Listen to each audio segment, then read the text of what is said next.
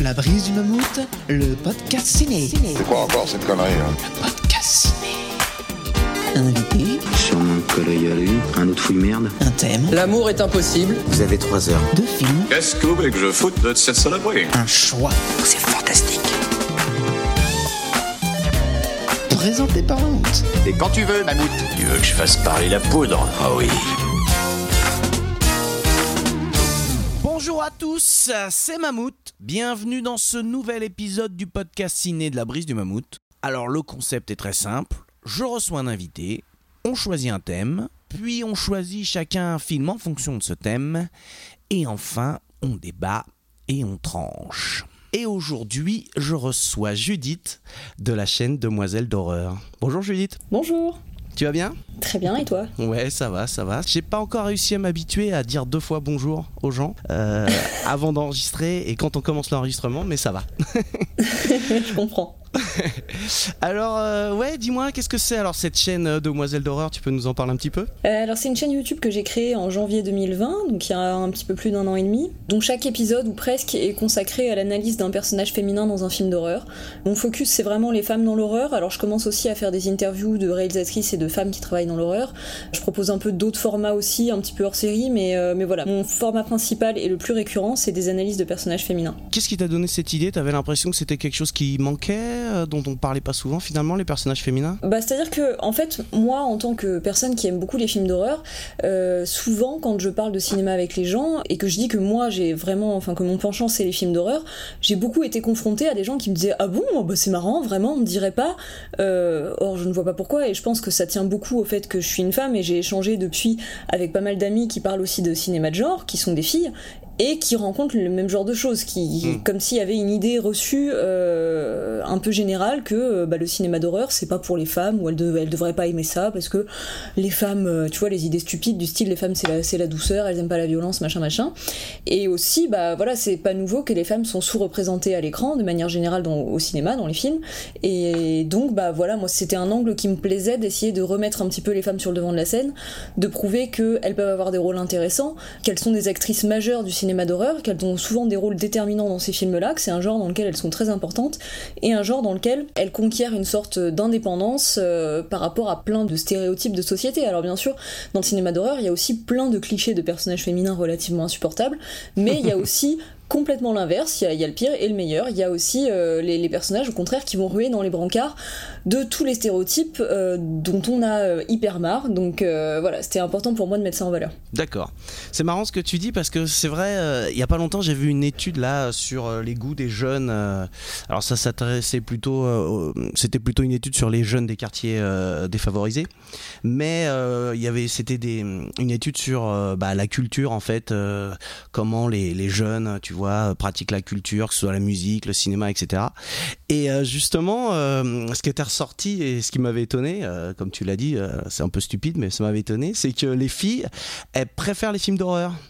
Et euh, c'est le Mhm. style qui ressort le plus chez les filles, c'est les jeunes filles, alors que chez les jeunes hommes, c'est euh, c'est pas, tu vois, c'est plutôt, alors ils sont plus dans les films d'action peut-être, mais le genre de l'horreur, bah c'est plus chez les filles en fait. Donc euh, Ouais, mais ça me surprend pas. Mais pourtant, tu vois, il y, y a vraiment une idée reçue qui fait que beaucoup de gens pensent que c'est l'inverse. Alors qu'en fait, ouais, non, pas du tout. C'est un, c'est un genre relativement féminin. Je vais pas dire plus féminin que masculin, mais à choisir s'il y a un genre féminin dans le cinéma, je pense que c'est celui-là vraiment. hmm, et peut-être encore plus, ouais, justement chez les jeunes que, que- Mm. que chez les, les vieux. Est-ce que euh, oui alors attends tu m'as dit c'est sur YouTube euh, c'est quoi exact donc Demoiselle d'horreur on retrouve facilement maintenant tu commences à être un peu connu Oui, euh, je dirais pas ça, mais euh, bon, euh, en tout cas, j'ai été euh, rapidement bien reçue, ouais, ce qui fait toujours plaisir. Bon. Euh, Est-ce que t'es prête? On attaque On passe dans le vif du sujet? Ouais. Ok, c'est parti. Passons à l'objet de ma visite. Vous venez me parler de quoi? T'as quel sujet? Ouais, bah au moins, on sait de quoi on parle, là, c'est clair. Le thème que nous avons choisi aujourd'hui est Les démons sont parmi nous. Donc on reste a priori plutôt dans le film d'horreur. hein, euh, a priori, hein, peut-être que. Euh, oui, bah, enfin, cela dit, vu les films dont on va parler, euh, c'est pas forcément des films estampillés horreur. Euh, presque pas d'ailleurs en fait. Du cinéma de genre oui euh, qui aborde voilà les, thèmes des démons oui mais euh, je suis même pas sûr qu'il y ait un film franchement d'horreur dans ce si toi il y en a un que tu vas aborder qui est un film d'horreur mais euh, en fait on a un panel assez éclectique de sélection c'est marrant. Mmh, ouais ouais. Alors effectivement comme le thème est assez large on s'est dit qu'on allait chacun choisir dans la présentation deux films dont on va parler rapidement. Mais est-ce que il y a un film en particulier, toi, quand on parle de démon, qui pour toi est une évidence qui ressort tout de suite, euh, sans spoiler, ce qu'on va dire après? Euh, Je vais en choisir un autre dont j'aurais pu vouloir parler, euh, mais, mais que j'ai pas choisi. C'est l'exorcisme d'Emily Rose, parce que voilà, bon, qui dit démon au cinéma fait qu'on pense beaucoup à des films d'exorcisme, bah que je trouve rarement réussis. Et l'exorcisme d'Emily Rose, voilà, c'est un des rares qui a su me surprendre dans ce style-là et que j'ai su trouver vraiment, vraiment pas mal fichu. c'est pas un excellent film, mais quand même vraiment pas mal du tout. Écoute, euh, ouais, effectivement, moi j'ai le premier auquel je pense, euh, bon, c'est ultra classique, c'est euh, même assez banal, mais c'est évidemment L'Exorciste, quoi. C'est mm. c'est un film qui a tellement marqué. Et, c'est marrant, on en, parlait dans un podcast avant là, mais c'est aussi un film de genre qui a été reconnu par les Oscars, par par la, la, grande profession du cinéma, même un peu les, intellectuels, etc. Alors, c'était assez surprenant, quoi. Oui, bah oui, bah faut dire que voilà, il est réalisé par William Friedkin qui est un réalisateur qui a largement su faire ses preuves dans des genres de films qui n'étaient pas spécialement de l'horreur euh, par ailleurs. Donc, euh, hmm. donc oui, peut-être que ça y fait aussi. Euh, mais en tout cas, oui, voilà, c'est un grand metteur en scène, forcément ça aide. Et, et oui, maintenant il fait date et c'est le film de référence, je pense, dans cette thématique. Bon, écoute, euh, je vais te laisser la parole. Euh, en tant qu'invité, c'est normal que tu parles la première. Quel film t'as choisi, toi, pour, euh, pour faire une petite présentation? J'ai choisi parmi les, les, Enfin, pour les deux films annexes, on va dire, j'ai choisi Fantasia, mais alors. donc Fantasia de Disney. Mais la partie. La dernière séquence, en fait, celle dite du Tchernabog, donc où en fait on a un démon ou un, un, dieu des ténèbres, plus ou moins, la divinité à, à laquelle ça fait référence serait plutôt ça, qui a une séquence, en fait, mise en scène sur la musique euh, Une nuit sur le Mont Chauve. Et en fait, bah, Fantasia, euh, je sais pas si vous connaissez, alors je vais chercher l'année peut-être, je l'ai pas en tête, mais euh, c'est un dessin animé de Disney, euh, mais très très différent de ce à quoi on peut penser quand on pense dessin animé de Disney. Oui, c'est 1940. donc en fait, Fantasia, c'est une longue, un long mash-up, on va dire, de séquences animées sur de la musique classique qui mettent en scène des moments bah, parfois dramatiques, historiques, comiques, merveilleux, etc. sur voilà des morceaux classiques à chaque fois. Et donc la dernière séquence c'est donc cette intervention d'un démon tout en haut du mont Chauve. Donc on a une, espèce de grande montagne qui s'élève dans la nuit, et ce démon qui déploie ses grandes ailes au-dessus de cette montagne. Donc il a, vraiment une apparence de diable telle qu'on l'imagine aujourd'hui, avec euh, des cornes, euh, voilà, il a un corps extrêmement musclé, avec euh, un éclairage de, de film expressionniste.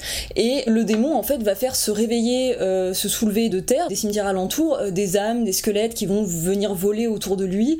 Il va faire voilà apparaître plein de démons, et donc toujours sur cette magnifique musique de une nuit sur le Mont Chauve, il va euh, faire à tous ces êtres des sortes de danses macabres, il va euh, faire surgir des flammes de toutes les couleurs, des couleurs flamboyantes de partout. Donc c'est une scène euh, très gothique, très baroque, qui est vraiment magnifique, qui mêle plein de techniques d'animation différentes et très intéressantes. C'est esthétiquement vraiment, vraiment sublime et c'est impressionnant, c'est effrayant, surtout qu'en plus en général on regarde Fantasia quand on est petit, donc c'est une séance qui, enfin une séquence qui, marque beaucoup les enfants qui regardent le film. Hmm.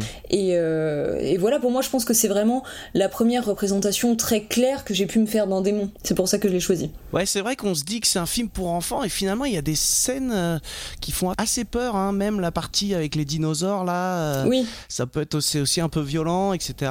Et ouais, il y a toute la partie effectivement avec ce démon. Oui, oui. Euh, la, partie dinosaure, dinosaure est effectivement enfin vraiment angoissante, mais, mais même dans, dans, beaucoup de segments en fait, il y a souvent un ton un petit peu effrayant, tu vois, même la fameuse séquence de Mickey avec les balais là euh, chez le magicien, c'est pareil en fait. Hmm. Enfin moi je me rappelle euh, quand j'étais petite avoir été un peu angoissée, pas avoir été effrayée, tu vois, mais la séquence est stressante et il y a pas mal de séquences comme ça qui malgré tout, enfin on est très loin d'un dessin animé du style euh, La Reine des Neiges quoi.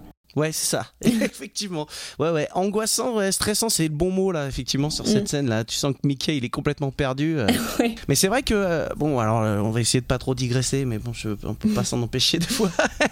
mais c'est vrai que les Disney à l'époque, c'est quand même des films qui sont vachement plus durs que ceux qui peuvent sortir, effectivement, comme tu dis, La Reine des Neiges. Quand tu penses à Bambi, quand tu penses même à Blanche-Neige ou La Belle au Bois dormant, les, les sorciers sorcières, les méchantes, elles font vraiment très très peur. Euh, Bambi, il y a sa mère qui est tuée. Enfin, c'est. Ouais, ouais, à une époque, Il y, a des- il y a euh, des moments vraiment tragiques. Hein. Oui, c'est ça. Et quand, euh, alors bien sûr, il y a plein d'aspects qui sont quand même édulcorés, bien sûr, et ça se termine bien, etc. Mais on va dire que les séquences qui sont censées faire peur ou être impressionnantes, elles le sont vraiment, quoi. Elles sont vraiment travaillées dans ce sens-là, avec des codes horrifiques. Et c'est vrai que, ouais, c'est quelque chose qui est assez perdu dans les Disney d'aujourd'hui. Alors, peux pas dire que je les regarde assidûment, donc peut-être que un professionnel me démentirait, mais, euh, mais bon, oui, il me semble que c'est quand même une tradition qui se perd un peu dans les dessins animés, où maintenant on essaye trop de voir les choses avec des yeux d'adulte et d'imaginer à la place des enfants ce qui va les effrayer, ou trop les effrayer, et que du coup on n'ose plus faire ces choses-là. Mais c'est dommage, parce qu'en plus quand on est enfant, on adore ça. hein. Et, euh, et ton deuxième film alors? Pour le deuxième film, j'ai choisi Annabelle, le premier. Alors calmez-vous avant de pousser les hauts cris parce que je sais que c'est un film qui a vraiment une réputation euh, de gros navet, euh, pour ce que je peux comprendre en vrai. C'est pareil, je vais chercher l'année. 2014, d'accord, donc un film de Leonetti. C'est un spin-off de la saga Conjuring. Et donc ça raconte le- bah, l'histoire de la poupée Annabelle, donc bah, qu'on a vu partout maintenant, hein, qui est très très très très vaguement inspirée d'une histoire vraie, donc qui est une poupée maléfique qui euh, va causer des malheurs dans la vie des gens euh, chez qui elle vit, enfin qui la, qui la possède en tant que poupée, en tant qu'objet de collection. Donc il y en a deux des Annabelle. Euh, le deuxième, moi je le trouve largement meilleur, donc c'est pas un chef-d'œuvre, hein, mais il est quand même beaucoup plus réussi, je trouve, et je suis pas la seule à le penser. Le premier donc est globalement assez raté. Alors moi je serais pas aussi dur avec lui que le son des tas de gens, mais on est d'accord, c'est pas un bon film. Mais par contre il y a quand même une séquence que je trouve mais géniale, et donc c'est la séquence qui met en scène assez clairement un démon, parce qu'il est toujours plus ou moins question de démon dans le film. Mais il y a une séquence en particulier où on voit le démon, en tout cas il est suggéré à l'écran. C'est une séquence où en fait euh, l'héroïne descend à la cave de son immeuble. Donc la cave est assez rapidement plongée dans le noir parce que les plombs sautent, évidemment, comme euh, d'habitude. Et, euh, et au moment où elle retourne vers l'ascenseur, euh, donc elle, se- elle se retourne un instant vers cette cave qu'elle laisse derrière elle. Et donc la cave donc, est globalement plongée dans le noir. Il y a un peu de lumière qui arrive via des petites fenêtres, mais globalement elle est dans le noir et elle est encombrée de plein d'objets qu'il y a dans les box qui appartiennent aux gens euh, qui habitent l'immeuble. Et tout au fond, en fait, on aperçoit la silhouette d'un démon. Donc c'est pareil avec des cornes et des yeux qui brillent. Mais vraiment, il est juste suggéré. Et à ce moment-là, le film, euh, je crois qu'on a un silence complet ou presque. Il y a vraiment une pause qui se fait et le démon ne bouge pas. Il est juste là. On sait qu'il est là, qu'il y a quasiment rien qui, à part l'espace, qui la sépare de lui. Et en fait, cette vision est extrêmement saisissante. Et donc, elle essaye de monter dans l'ascenseur. Elle appuie sur tous les boutons. L'ascenseur qui est éclairé, rassurant, donc les portes se referment. Sauf effectivement, enfin évidemment, à chaque fois qu'on pense que ça y est, l'ascenseur va monter et va la sauver de cet endroit, les portes se rouvrent et même quand elle pense changer d'étage, en fait, les portes se rouvrent sur la cave et on sait qu'il y a cette espèce de démon au fond.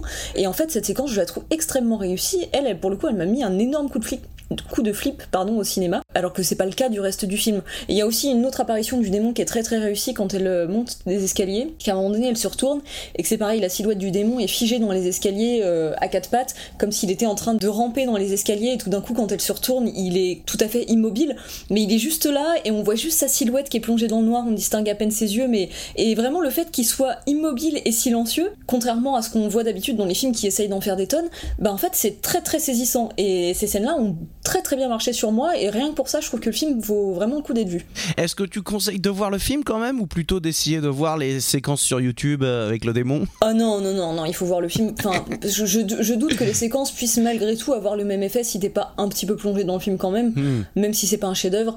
Euh, une séquence, voilà, en général, euh, elle existe assez peu pour elle-même. Enfin, évidemment, ça arrive, mais le, le- le but, elle est quand même conçue pour prendre place au sein d'un film. Donc, ouais, non, je conseille de voir le film. Ok, ça marche. Euh, écoute, moi j'ai choisi deux films.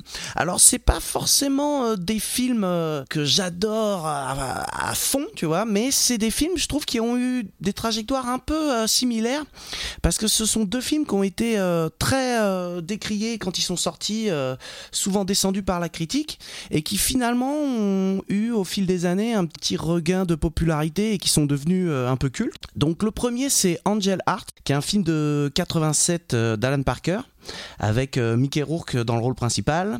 Il y a aussi euh, Robert De Niro qui joue un rôle euh, secondaire mais assez important, hein, je je vais pas spoiler. Et il y a Lisa Bonet qui était toute jeune à l'époque et justement ça a fait scandale parce qu'il y a une scène de sexe avec elle, elle avait euh, 18 ans et du coup je crois que dans le film elle est même plus jeune que ça. Donc, Son personnage en a 17. Ouais, c'est ça, voilà. Mm. Et donc, ouais, ouais, ça a participé au scandale. C'est l'adaptation d'un livre. Apparemment, Alan Parker voulait faire cette adaptation depuis un moment, euh, mais c'était c'était assez compliqué parce que lui, il voulait vraiment faire un film euh, assez sombre, euh, un peu un peu glauque. Et euh, finalement, c'est un film qui sera produit en indépendant chez Carolco, qui est une boîte qui était habituée à faire des films un peu plus durs. C'était la boîte, qui avait- les studios qui avaient fait, par exemple, le premier Terminator, tu vois, des films comme ça. Mm. Et ça permet surtout à Parker d'être vachement libre et d'avoir le final cut et de pouvoir faire ce qu'il veut. Et donc il va pouvoir faire ce film très sombre.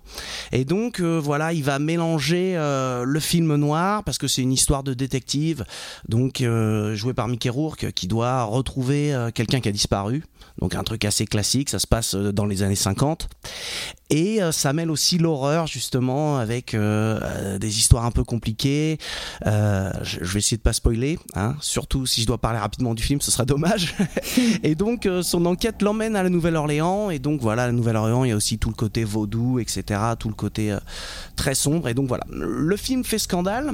Il y a cette scène de sexe là dont on a parlé, qui fait même qu'au tout départ, le film il est classé X. Et donc là, Alan Parker, euh, même s'il avait le final cut, il est obligé d'enlever un petit bout de la scène de sexe, ce qui permet au film d'être classé R, ce qui est quand même assez compliqué aux États-Unis parce que R c'est, euh, euh, alors on n'a pas l'équivalent, mais c'est moins de 17, Mhm. on va dire non accompagné. Voilà, c'est un peu notre moins de 16, mais pas exactement. C'est un, un poil plus dur, on va dire. Et le film est aussi défoncé par la critique euh, parce que trop sombre, trop glauque. Et aussi, il sort le même jour que L'arme fatale, qui lui fait un carton. Donc c'est un peu compliqué de, de vivre euh, à ce moment-là pour un film. Et finalement, c'est ce que je disais, c'est un film qui va devenir un petit peu culte, il va être sauvé euh, par la vidéo, parce qu'à l'époque, euh, le marché de la vidéo est, vachement fort, surtout pour ce type de film.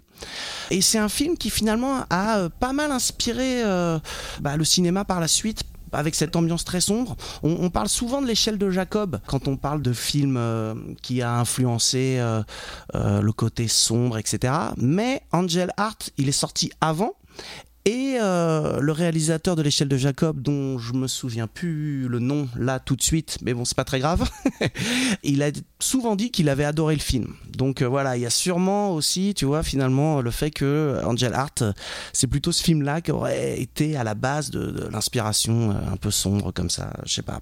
C'est un film que t'aimes bien, toi, ou? Euh, alors je t'avoue que non. non Ouais. Désolée. Euh, non, c'est- un film que je trouve un peu, euh, un peu bancal. Alors c'est vrai qu'en plus, donc voilà, il y a cette scène de sexe qui est quand même problématique parce que on a un homme qui depuis le début, euh, clairement, pose un regard euh, lubrique sur cette jeune femme euh, et que quand il apprend qu'elle a 17 ans, euh, il réfléchit tout à fait son acte et, euh, et on se demande même si c'est pas un aspect qui lui plaît. Mm. Et ça n'empêche pas qu'il est toujours malgré tout présenté comme le héros du film, plus ou moins. Mais au-delà de ça, je veux dire, c'est un film qui est de toute manière vraiment très sexiste et il est un peu compliqué à regarder. Je trouve. Enfin, quand on est peut-être euh, spécialement une femme, mais quand on est un peu sensible à cette question, c'est, j'avoue qu'il y, a- des moments, c'est vraiment un peu pénible. Bon, alors après, euh, le film que j'ai choisi moi, il est très loin d'être féministe, et évidemment qu'il y a des excellents films qui existent tout en étant sexistes, mais il se trouve que par ailleurs, en plus, c'est un film que je trouve un peu cheap, euh, avec des effets ratés, euh, euh, des moments un peu, un peu ridicules, je t'avoue. En plus, je suis pas du tout sensible à la prestation de Mickey Rourke dans le film. Alors, il fait un personnage qui est désagréable, alors ça peut, ça peut se défendre par certains aspects du film, mais il a il- très longtemps dans le film, il est quand même présenté, bah voilà, comme notre héros, euh, style un peu à la Bogart euh, moderne, sauf qu'il a pas du tout le même, euh, il est pas du tout sympathique pareil. Enfin, je trouve qu'il est vraiment très tête à claque, tu vois, et bon, j'ai eu beaucoup de mal à adhérer, ouais. Mm. Désolé. Ouais, je, je vois ce que tu veux dire, mais je trouve que tous ces côtés-là. Alors, je suis pas le, comme je disais, hein, je suis pas le plus grand fan du film, donc je vais pas le défendre jusqu'à la mort. Mais je trouve que tout ce que tu viens de dire, ça s'explique un peu par la révélation finalement, la révélation finale. Ouais, mais du coup, ça veut dire qu'il faut que tu te tapes tout le film d'énervement avant pour euh, un twist dont finalement tu finis par te foutre un peu parce que du coup, le personnage, tu l'aimes déjà pas, tu vois, donc euh, je sais pas, c'est. Ouais, ouais, ouais. Non, mais je suis d'accord avec toi. je- Il y a plein de mauvais côtés. Euh, alors toi, tu trouves que c'est un peu cheap? Moi, je trouve que l'ambiance est quand même bien réussie. Euh, J'aime bien aussi tout le jeu un peu sur le montage. Euh, Il y a beaucoup d'ellipses et de choses comme ça. Euh, je trouve que ça aussi, c'est assez réussi. Bon, c'est vrai que c'est pas un film parfait, mais je pense que c'est quand même un, un film qui mérite le coup d'œil si on est un peu curieux. Et comme je disais, c'est aussi un film qui est peut-être à la source de pas mal d'idées et de, de, de visions, on va dire, de réalisateurs par la suite. Quoi. Bon, écoute, euh, voilà. Écoute, il faut que les gens qui nous écoutent le regardent et laissent leur avis en commentaire. alors. Voilà, c'est ça. et, puis...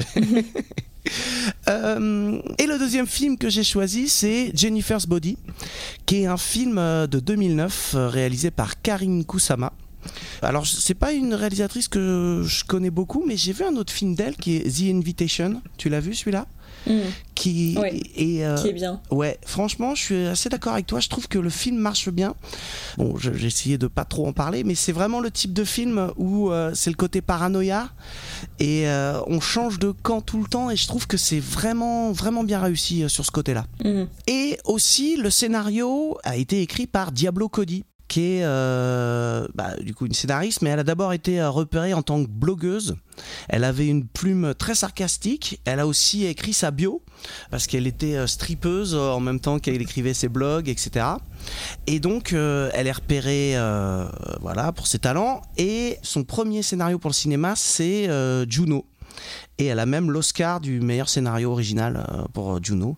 T'aimes bien Juno, toi? Oui, euh, enfin, écoute, j'en ai plutôt un bon souvenir. Après, ça fait quand même vraiment longtemps que je l'ai pas vu. Euh, je l'ai vu qu'une fois et voilà, euh, pas très longtemps après sa sortie, donc euh, Hmm. Ouais, j'en garde plutôt un bon souvenir, mais très vague. Ok.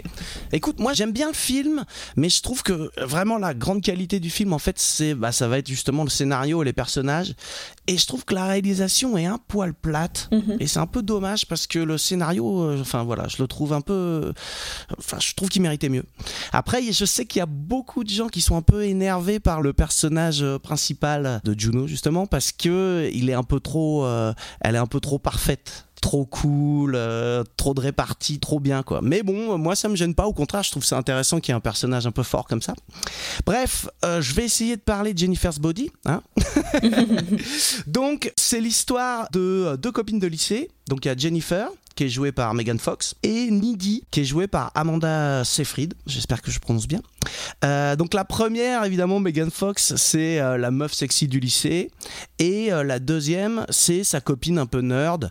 D'ailleurs, elles ont une relation, on voit au début, un peu toxique. Hein, Enfin bon, bref. Et en fait, elles vont voir un groupe de rock, parce que Jennifer est un peu fan du chanteur. Et finalement, elles se font embarquer par le groupe. Enfin, Jennifer se fait embarquer par le groupe, pardon. Et en fait, euh, bah, le groupe, il va faire un rite satanique en sacrifiant Jennifer. Mais ça se passe pas très bien et son corps va être possédé par un démon. Et pour euh, survivre, bah, en fait, elle doit se nourrir de chair humaine. Et donc, elle va utiliser ses charmes, parce que évidemment, c'est la bombe du lycée. hein. Elle va utiliser ses charmes pour piéger les garçons et les manger. Alors, le film euh, a été défoncé au début parce qu'en fait, il avait été vendu comme un film sexy. La bande-annonce, je sais pas si tu l'as vu, mais elle, est vra- elle représente vraiment pas le film. Mhm. Il y avait un peu le côté euh, Twilight pour garçons. Je sais pas si, si l'image est, est très nette, mais il y avait un peu ce côté-là. Et euh, finalement, euh, bah voilà, du coup, il a été défoncé par tout le monde le- parce que le film était à la fois pas assez sexy et faisait à la, pas assez peur. Et, euh, et finalement, avec le temps, il a été revu à la hausse. Et il a été revu aussi comme un film avec un point de vue finalement assez féministe. Effectivement, on voit qu'il y a pas mal de métaphores un petit peu euh, autour euh, bah, de l'histoire, comme euh, bah, le sacrifice d'une femme pour un avancement de carrière professionnelle d'homme. Il y a aussi un peu la métaphore du viol, là, quand Jennifer elle va partir dans son va, dans le van du groupe, etc.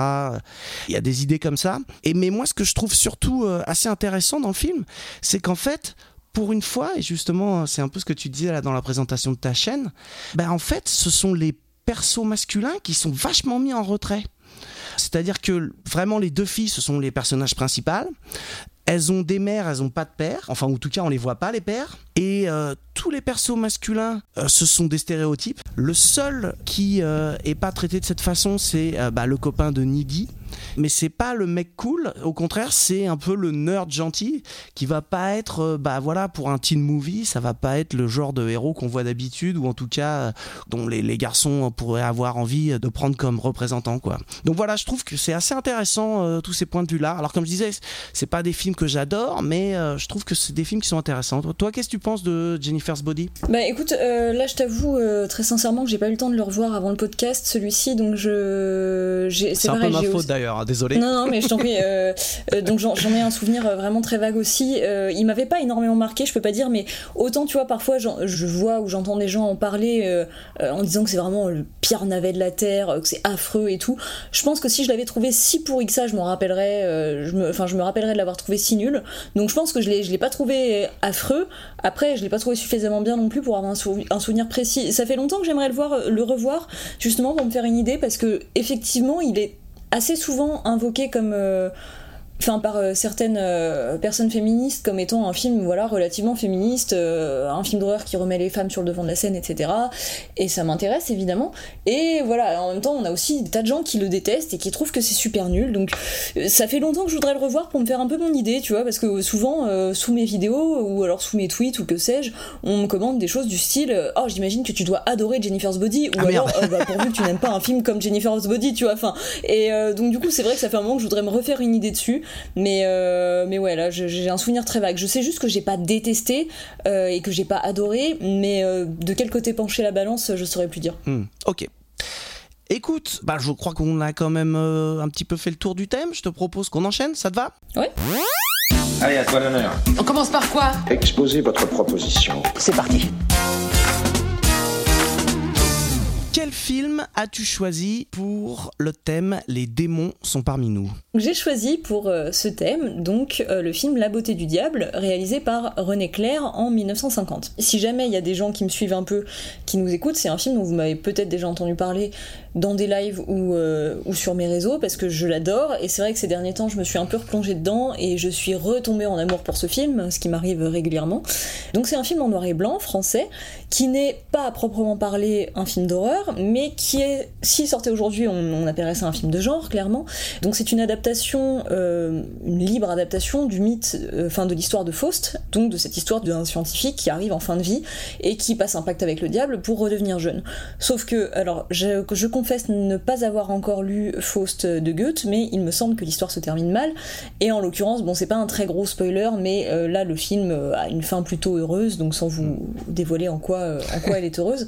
Mais euh, en même temps, c'est du René Clair, donc René Clair, il fait quand même pas mal de, de merveilleux et de films euh, gentils et doux, euh, même si c'est pas que ça.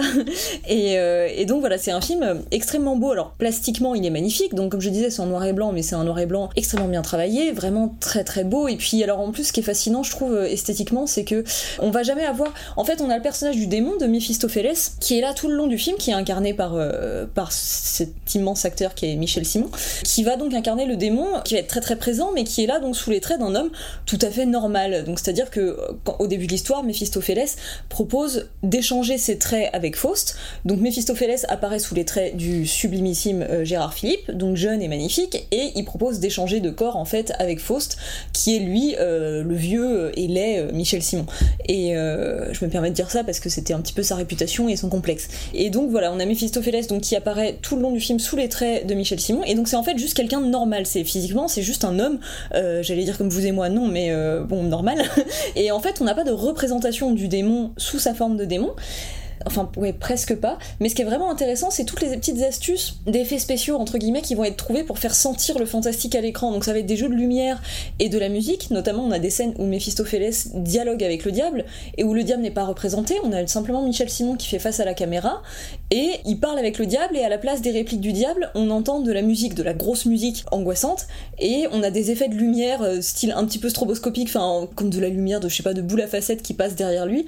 Et en fait, ça c'est des petits effets, c'est c'est trois fois rien à faire, mais ça suffit à plonger la séquence dans une ambiance fantastique en fait et à faire bah, sentir voilà la présence du diable et des démons à l'écran avec trois fois rien alors qu'on a juste Michel Simon qui est un type tout à fait normal à l'écran. Et pour ça ouais, c'est un film que je trouve euh, brillant. Après je, je sais pas si tu veux réagir à ça peut-être déjà je parce que je peux je peux en parler des heures.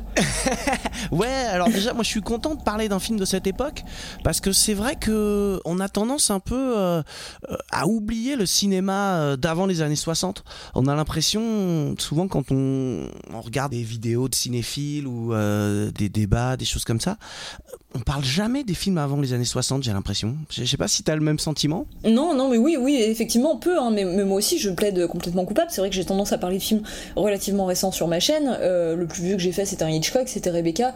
Et c'est vrai que, bah oui, on a tendance à parler des films qui ont les codes de maintenant, les codes d'aujourd'hui, qui sont en couleur, qui ont un côté plus, euh, euh, parfois plus bas, plus divertissant, plus moderne, enfin, qui ont les codes de notre époque, et que c'est peut-être pas plus agréable de regarder, mais plus confortable, on va dire. Hmm. C'est plus facile, on va dire, il y a un côté plus facile, c'est sûr. Mais ouais, effectivement, il faut pas oublier le cinéma classique. Et euh, ouais, c'est l'exemple aussi type du parce qu'en France on a eu la, une nouvelle vague qui a été euh, très importante et c'est euh, le type de film qui représente exactement ce que Truffaut appelait le cinéma de papa, un peu. Ouais. Le côté euh, très classique, euh, qui, qui c'est une généralisation un peu idiote en plus, hein, mais bon. euh, et en fait, on a tendance à du coup à oublier tous ces films-là, alors qu'en fait, il y a des perles. Ah oui, non, enfin moi après je, je veux dire évidemment qu'il y a des choses à récupérer dans la nouvelle vague et dans ce qu'a pu dire Truffaut dans sa vie, mais moi j'ai quand même du mal, j'ai pas du mal avec la nouvelle vague en général, mais j'ai du mal avec pas mal de mouvements représentatifs de la nouvelle vague, ouais pas mal de tentatives d'esthétique représentatives de la nouvelle vague, pas tout hein, évidemment encore une fois, mais voilà par exemple ce que Truffaut a pu dire sur ce genre de film ou même sur, sur Gérard Philippe, parce que Truffaut a quand même dit que Gérard Philippe était un acteur, euh, je sais plus quel était le mot qu'il disait, mais il a même pas dit que c'était un mauvais acteur, je crois qu'il a dit qu'il était pitoyable ou quelque chose comme ça, c'est Bon, alors là, on va sentir que je suis une grande fan de Gérard Philippe, mais vraiment, ça me débecte qu'on puisse dire des, des choses pareilles. Et ces films-là sont magnifiques. Et on n'est pas obligé de cracher dessus pour proposer des choses nouvelles, surtout si c'est pour proposer des choses comme a pu proposer parfois la nouvelle vague. Même s'il y a des chefs-d'œuvre, hein, bien sûr. Voilà, bon, on aura compris que c'était quand même pas mon, ma, ma mouvance préférée.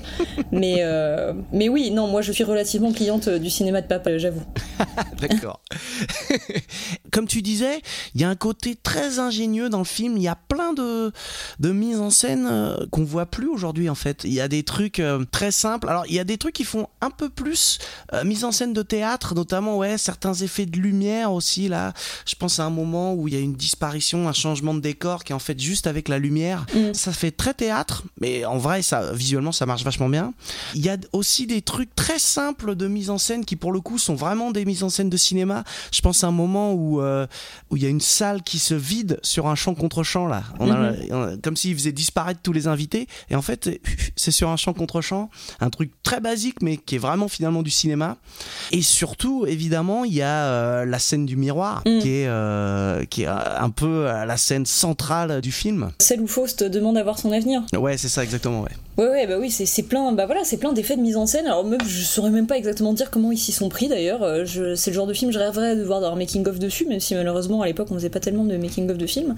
Mais ouais, ouais, tu vois, c'est plein d'astuces, d'effets, c'est tout simple. Et en, en parlant de miroir, je reviens juste aussi au début sur la scène de la transformation, où euh, donc voilà, euh, euh, Faust accepte d'être transformé, enfin accepte le marché de Méphistophélès, et euh, il se regarde dans un miroir, et euh, on a tout d'un coup, bah, on- donc on, on le quitte, il est Michel Simon, puis on a un plan sur le miroir euh, dans lequel on voit simplement des flammes et euh, quand les flammes se dissipent et bah paf c'est le visage de Gérard Philippe et on revient sur un plan large et c'est Gérard Philippe et ça y est il est transformé. Et il y a rien de plus bête et de plus simple et pourtant ça marche très bien ça marche parce que la mise en scène est simple mais efficace que les cadres sont magnifiques que les acteurs sont excellents ils ont des dialogues sublimes qui disent à la perfection donc en fait tout est tellement irréprochable par ailleurs que t'achètes très volontiers ce genre d'effet et, ça fonctionne très bien. Et donc effectivement la scène du miroir dont tu parles elle est bourrée d'effets très théâtraux effectivement mais euh, parce que c'est fait avec tant de sincérité avec tant de j'allais dire de professionnalisme c'est pas le mot euh, mais euh, tant de virtuosité finalement que bah ça ouais ça marche très bien et ça semble merveilleux avec trois bouts de ficelle. En fait, il y a des effets quand on regarde même des films des années 80, je pense notamment à, à De Palma qui faisait des effets aussi comme ça où on, les regarde maintenant et on se dit euh, ah bah c'est facile, on met un cache euh, voilà sur la première et puis c'est fini quoi. Alors qu'à l'époque, c'était avec la, pellicule, c'était un truc de fou de faire des incrustations où on voit deux fois le même personnage à l'écran où euh, euh, fallait faire des caches euh, et du coup fallait garder une prise mais de l'autre côté si t'impressionnais la pellicule bah fallait pas se rater sur la deuxième prise en fait t'as tout un tas de trucs de techniques comme ça de l'époque qui sont en fait ultra compliqués et nous on regarde ça euh, sans se rendre compte du bordel quoi ouais Ah ouais, euh, bah ouais, ouais, maintenant c'est vrai que tout semble plus simple. Bon après c'est un peu, non c'est c'est pas si simple justement parce que avec les nouvelles technologies sont survenues de nouvelles euh, complications et des nouvelles techniques qu'il faut maîtriser etc. Donc c'est bien sûr c'est pas que c'était plus dur avant et que voilà, mais c'est vrai qu'il y avait des manières de faire euh, avant sur les effets, le côté effet pratique, qui avait un charme qu'on perd un peu maintenant. Alors encore une fois, on y gagne de nouvelles choses, hein, Mmh. euh, mais c'est vrai que il y a quand même une sorte d'efficacité euh, visuelle à vo- avoir quelque chose qui est tout simplement exécuté en vrai, dont on sent que c'est pour de vrai, tu vois. Et même si c'est simple, le simple fait qu'on sente que c'est en dur, ça confère quand même ouais, une efficacité et une sincérité euh, à la scène que tu vois qui fonctionne beaucoup mieux. Enfin, en tout cas, moi je sais, j'ai beaucoup de mal avec les effets euh, numériques, j'avoue. Donc du coup, c'est vrai qu'en général, un film aura beaucoup plus d'impact sur moi s'il a des effets pratiques dans le style de ceux qu'on est en train de décrire, même pas forcément très réussis, que s'il a des effets numériques très réussis pour le coup. Hmm. Enfin, c'était peut-être pas du tout ta question, pardon, je me suis emmêlée, mais. euh, Si, si, si, si. non, c'était tout à fait raccord, t'inquiète.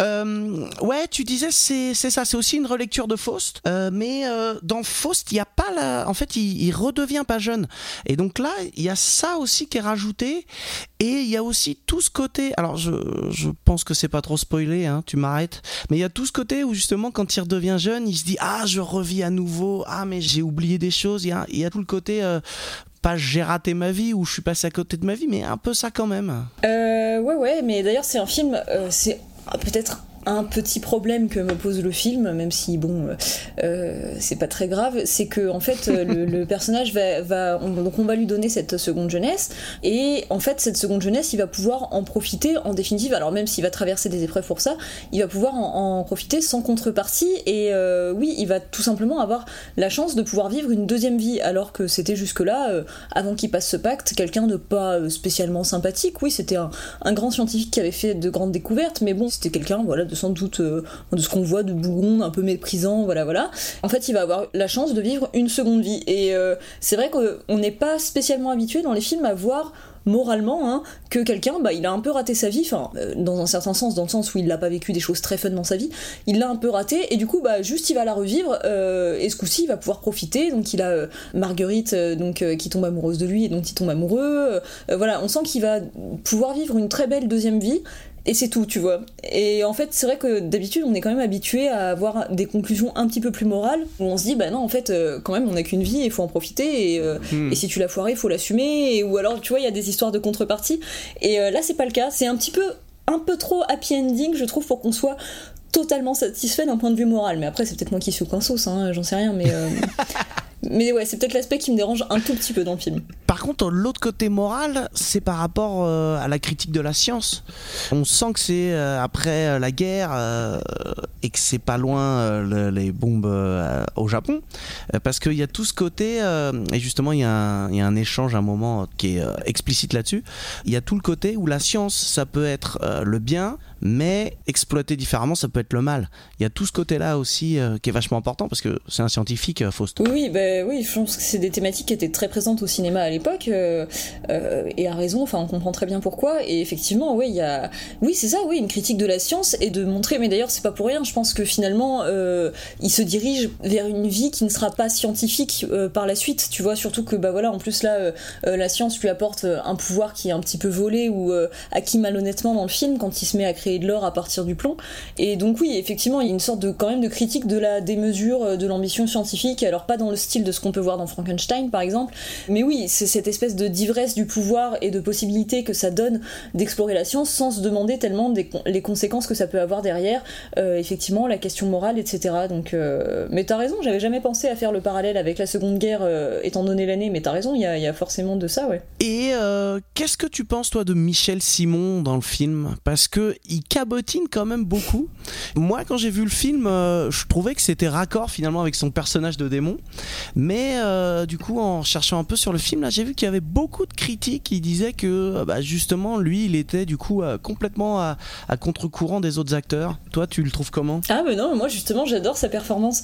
Justement je trouve que ça fait vachement démon, tu vois, je trouve qu'il a réussi à créer un personnage de démon tel qu'on peut l'imaginer de manière euh, un peu grotesque, mesquin, un peu bah ouais bon vivant, toujours plein d'ironie, de sarcasme et, et en fait je trouve ouais non effectivement que c'est hyper raccord avec son personnage. Enfin je trouve que c'est ce qui crée vraiment son personnage d'ailleurs. Euh, moi j'aime non j'aime beaucoup sa performance. Ouais, ouais, je suis assez d'accord avec toi là-dessus, mais euh, apparemment, je, bah, peut-être que c'était aussi euh, plus des questions aussi d'époque où le jeu des acteurs commençait à changer, plus des choses qu'on disait dans les années 60 quand ça a changé, mais bon. Oui, mais après, tu vois, Gérard Philippe, il a une diction, il a un jeu aussi extrêmement classique, parce qu'il vient du théâtre, il a fait Ouais.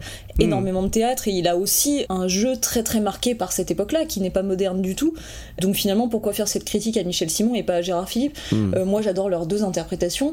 Et euh, bon, alors c'est vrai que Michel Simon, il a, ouais, il a une diction, il a une manière d'articuler parfois, ou qui veut très théâtral pour faire un petit peu le, le démon qui complote avec le diable, ou c'est un peu exagéré, mais on- en l'occurrence, non, comme on le disait, moi je trouve que ça fonctionne super bien avec le film, avec l'atmosphère, avec la mise en scène. euh, ouais, non. Puis alors moi, juste ce que j'avais entendu sur la relation entre les deux acteurs, ce que j'avais lu quelque part. J'ai pas trouvé beaucoup de choses sur le sujet, mais c'était qu'a priori, euh, leur relation sur le tournage, c'était pas ouf. J'en étais un peu chagrinée d'ailleurs, mais ils s'entendaient pas forcément très bien parce que Michel Simon aurait été euh, désagréable avec Gérard Philippe le long du tournage parce que potentiellement jaloux bah, de sa jeunesse et de sa beauté, parce que c'est vrai que voilà, Michel Simon avait pour lui d'être un excellent acteur, mais complexait pas mal sur son apparence par ailleurs, en tout cas de ce que j'ai compris. Et bah, Gérard Philippe, il est tout aussi excellent, tout en ayant euh, la jeunesse et la beauté, euh, et euh, enfin essentiellement la beauté. Et du coup, il aurait potentiellement mal vécu ça. Mais donc ça, c'est quelque chose que j'ai lu dans un bouquin une fois. J'en ai pas trouvé trace ailleurs, donc je veux pas jurer que Mhm. c'est ce qui s'est passé. Mais malgré tout, voilà, c'est quand même ce que j'ai entendu. Ouais, j'ai lu ça et j'ai vu aussi que c'était un peu compliqué avec euh, René Clair et Michel Simon parce qu'il y avait un peu ce choc un peu de deux mondes où euh, René Clair qui est plutôt un intellectuel et Michel Simon euh, qui arrivait pour, pour lui faire des grosses blagues euh, et du coup il y avait a priori un un petit. Enfin, les relations ont été difficiles apparemment sur le tournage. Du coup, René Clair était plus du côté de Gérard Philippe et euh, ça énervait aussi Simon apparemment. Euh, Mais bon. Ah oui, bah non, mais c'est possible. hein. Ça, c'est vrai que c'est un peu pénible quand on a des trios qui fonctionnent pas comme ça ou quand on sent qu'il y a une grande alchimie entre euh, un comédien ou une comédienne et le réalisateur ou la réalisatrice et que du coup il y en a un dans le trio qui est laissé de côté parce qu'il il, pas en harmonie. C'est sûr que j'imagine que ça doit être assez affreux à vivre euh, pour les deux parties, mais ça m'étonne pas. Et euh, René Clair, tu vois, bah, il a il a retravaillé avec Gérard Philippe, ne serait-ce que sur le film Les Belles de Nuit qui est sublime aussi. Donc ouais, ça m'étonne pas. Mais Gérard Philippe, il est on sent qu'il a un type de jeu et ce qui dégage, l'on- l'onirisme qui dégage, c'est tellement en accord avec le cinéma de René Clair. Ils étaient faits pour travailler ensemble, je trouve, et que à ce niveau-là, au moins, l'alchimie est parfaite. Euh, voilà, dommage que ça n'ait pas fonctionné de la même manière pour Michel Simon, du coup. Euh, du coup, tu t'es un peu interrompu tout à l'heure là pour me laisser la parole. T'avais peur de faire un tunnel, j'ai l'impression. Mais euh, euh, si j'ai bien compris, toi, c'est vraiment un de tes films préférés euh, de tous les temps? C'est quoi vraiment les ce qui te marque vraiment dans ce film? Ouais, alors oui, c'est vrai que c'est vraiment un film que j'adore. Donc, encore une fois, si on l'avait pas assez compris, donc je suis fan de Gérard Philippe et j'ai pas encore vu tous ses films, même si j'essaye. Mais euh, mais il y a beaucoup de ses films que j'aime énormément et c'est vraiment grâce à lui que je me suis un peu euh, initiée à ce cinéma, enfin au cinéma français de cette époque. Euh, La beauté du diable, ça fait partie de mes préférés de sa filmographie pour l'instant, vraiment que je, oui, je, je le trouve sublime. Et bah comme on disait, tu vois, moi j'adore le fait que ce soit un film qui fasse du fantastique avec très peu, tu vois, qui est, il a une atmosphère onirique et, et merveilleuse et fantastique, mais avec trois fois rien. Et, j'adore le noir et blanc réussi. Le, là, le noir et blanc, il est esthétiquement, il est vraiment très très beau, avec des cadres sublimes, euh, voilà, des acteurs sublimes. Tu vois, je trouve que tout est extrêmement réussi. Je trouve j'aime beaucoup l'histoire. euh, donc à, part le petit aspect qui me dérangeait tout à l'heure, qui est pas forcément hyper cathartique, mais bon, c'est pas très grave. Euh, à part ça, je trouve que les acteurs sont excellents, que les dialogues sont excellents, l'image est magnifique. J'aime tout en fait, c'est le genre d'atmosphère que j'aime beaucoup. Et en plus, je trouve aussi très drôle. Je trouve qu'il y a des séquences vraiment très drôles. Par exemple, la, scène où ils sont invités, je crois que c'est chez le roi, où il y a une scène de bal et qu'il y a une représentation. Pour le coup, il y a des danseurs qui sont déguisés en diable et en démon. Enfin, un danseur qui est déguisé en Mm. diable et que Méphistophélès, donc sous les traits de Michel Simon, est mort de rire de voir cette euh, représentation euh, stéréotypée et un peu ridicule du diable. Et ça, c'est des moments que je trouve vraiment euh, délicieux et hyper modernes en plus pour le coup.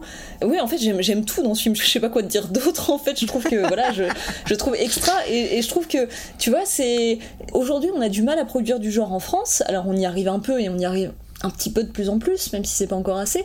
Mais euh, on oublie qu'à une époque, on a été des, on a été, on a été magnifique pour faire du fantastique et du merveilleux. Et voilà, c'est pas du cinéma d'horreur comme on l'appelle, euh, enfin comme on le conçoit aujourd'hui, ni même comme on le co- concevait à l'époque en tout cas. Mais c'est vraiment du cinéma de genre, selon moi. C'est du merveilleux, c'est du fantastique et euh, et on le fait magnifiquement bien et très à la française en plus parce que le type de jeu, la diction, les dialogues vont très euh, cinéma français ultra classique, mais euh, comme quoi euh, c'est pas du tout antinomique. Et ouais, moi j'adore ce cocktail. C'est important là ce que tu dis, c'est vrai qu'on n'est pas revenu un petit peu là-dessus.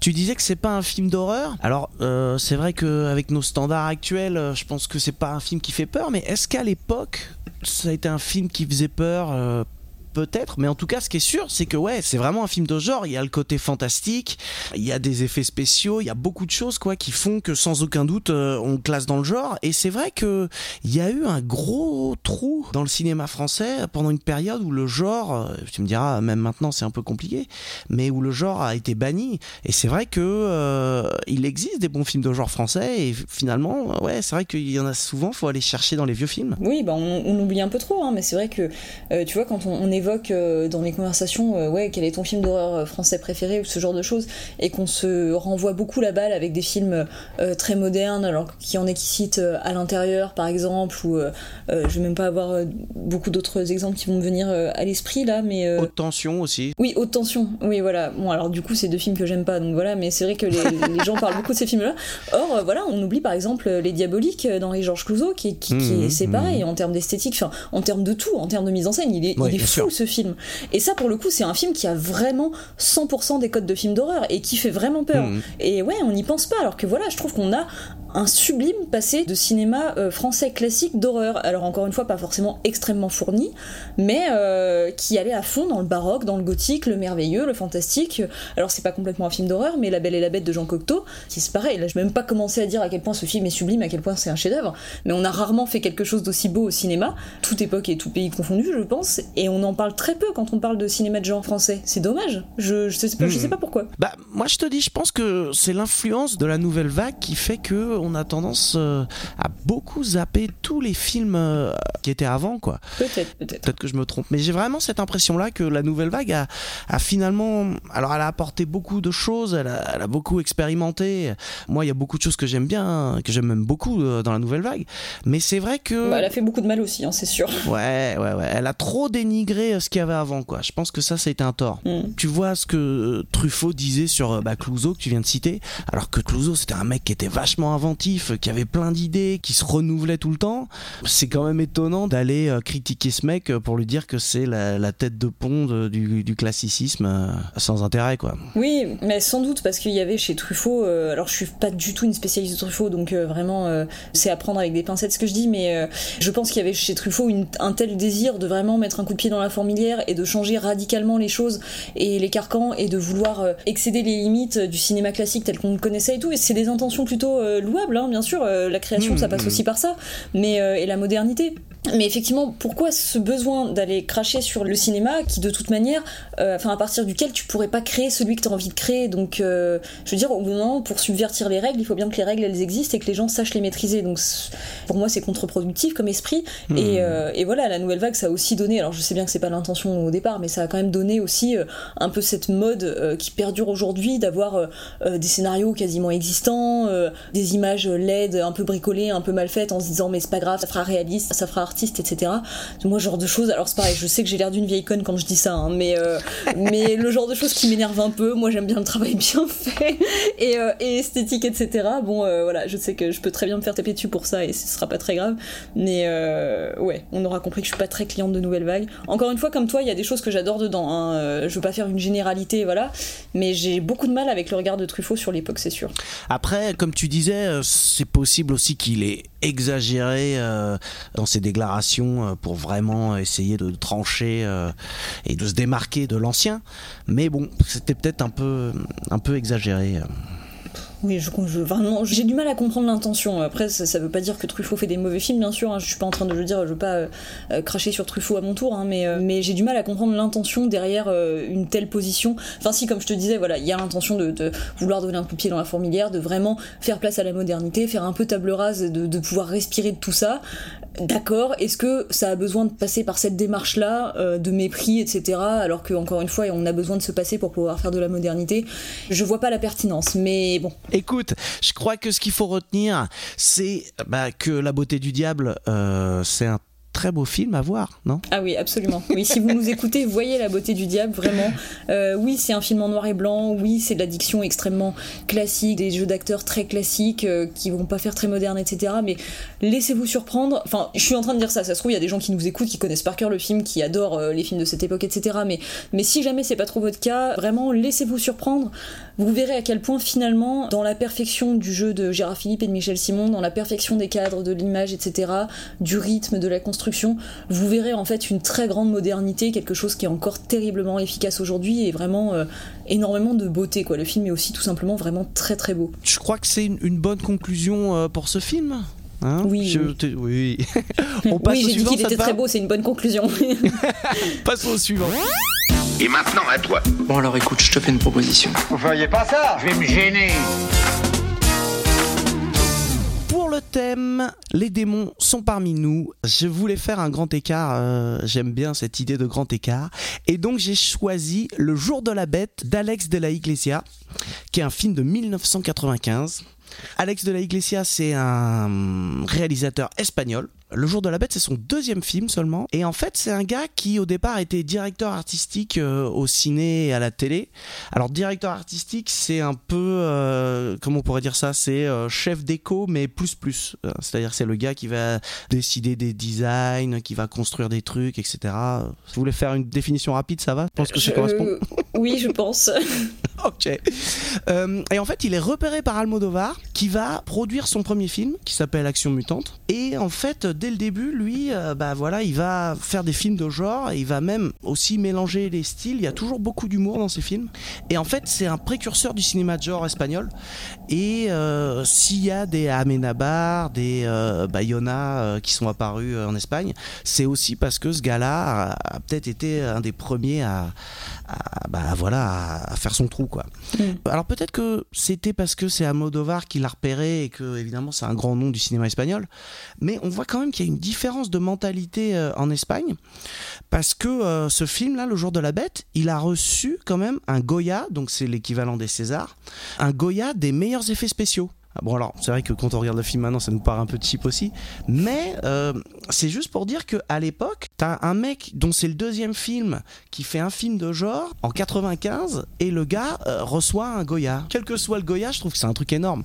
Tu vois tout à l'heure on parlait de haute tension ou à l'intérieur. On imagine à aucun moment Alexandre Aja venir chercher un, un- un César euh, pendant la cérémonie quoi. Enfin c'est un truc assez fou quoi et même Alex de la Iglesia, entre 2009 et 2011, bon après il est parti parce qu'il y avait un petit souci, pour, euh, il était en désaccord avec l'espèce d'adopi espagnol, mais il était président de l'Académie du cinéma espagnol, donc c'est-à-dire en fait c'est l'Académie qui va délivrer les Goya. C'est assez fou quoi, un mec qui vient du genre, qui est à la tête de la plus grosse euh, bah, institution du cinéma espagnol quoi, donc c'est... Il y a quand même une différence de mentalité assez forte quoi, bref. L'histoire du film, en fait, c'est l'histoire d'un curé qui est euh, dans un monastère et qui est un peu un spécialiste des écritures et qui arrive, d'après lui, parce que c'est aussi un truc dans le film, qui arrive d'après lui à déchiffrer, euh, c'est l'apocalypse, c'est ça? Et il se rend compte qu'en fait, bah, il y a un code qui dit le jour où va arriver sur Terre l'Antéchrist et il se rend compte que c'est bah, dans trois jours, quoi. Voilà. Et c'est le soir de Noël. Donc euh, il va partir euh, en mission un petit peu pour rencontrer le diable et essayer d'arrêter euh, bah, d'arrêter l'avenue de l'Antéchrist. Et pour rencontrer le diable, il décide bah, de faire le mal le plus possible. Voilà. Comme je disais, c'est Iglesias, c'est un mec qui va mélanger l'humour et le genre. Et donc là, il y a, c'est clairement un film qui est très drôle. Enfin, je sais pas si toi tu l'as trouvé très drôle. Si, oui, oui, ouais. Ouf. et l'horreur. Moi, je trouve que ce qui est vraiment très réussi sur ce film, c'est le rythme. Que ce soit euh, bah, au niveau du déroulé euh, global du film, je trouve qu'il n'y a vraiment pas de temps mort, tout s'enchaîne parfaitement. Et aussi, donc au niveau de l'humour, le rythme est aussi euh, vachement respecté, ce qui permet de créer vraiment des surprises euh, qui sont vraiment, euh, vraiment très drôles.